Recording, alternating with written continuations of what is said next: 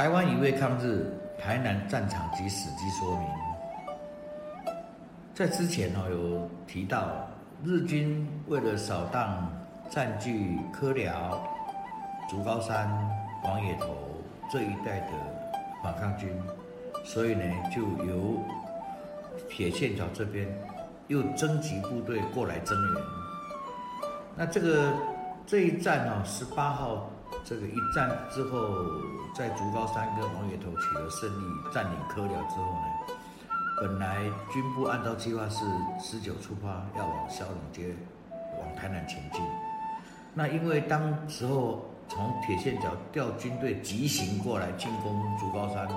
所以有一半的行李啊粮食放在铁线桥，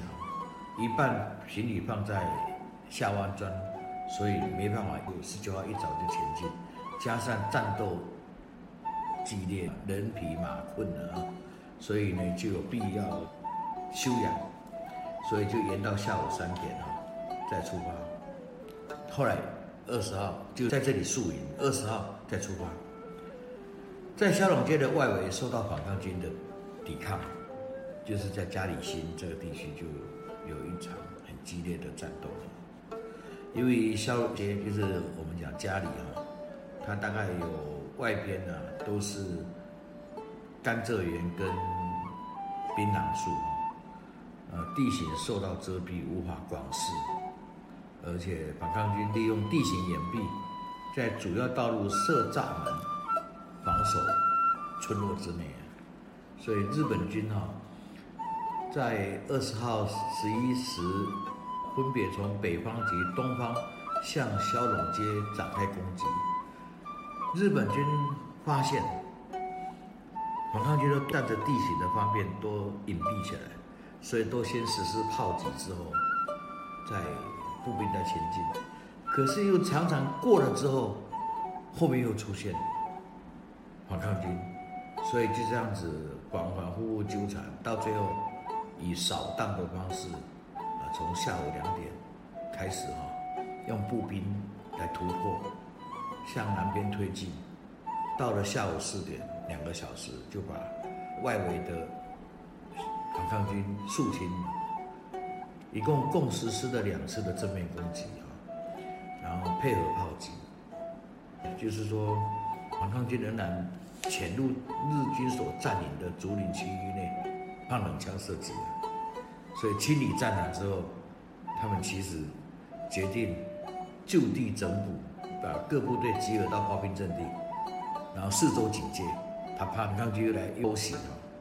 到第二天早上才发现已经没有反抗军集结了，所以就中午就出发到竹桥。竹桥在这里就是往七股的路上啊，啊，准备越过曾文溪，所以在二十一日上午呢，已经跟左侧的支队就是在。大门到这边过来的这个部队已经集结了，呃，这时候呃准备进入台南了。那可以讲说，日本军在这里的战斗，我们在家里跟七股哈有两间庙哈，一间是家里的这个广安宫，这个广安宫哈，因为家里人抵抗死伤非常惨重哦，所以最初。家里的民众到处建这些纪念的友谊公庙，因为就地掩埋嘛，所以到处都掩埋这些反抗军的义士。后来地方觉得不太安宁，因为到处都这种小庙，好像没有给他安坟了啊，所以后来呢，啊就在日本官方的同意之下，就把他们啊集中到广安宫去掩埋，然后还办法会。请了这个北港马祖，还有南昆生五五千岁，以及呃骁龙当地的主要的神明一起来为啊这些死难的人安魂，然后一起安顿在广安宫旁边，还设了一个将军祠，这成为地方一个著名的故事。为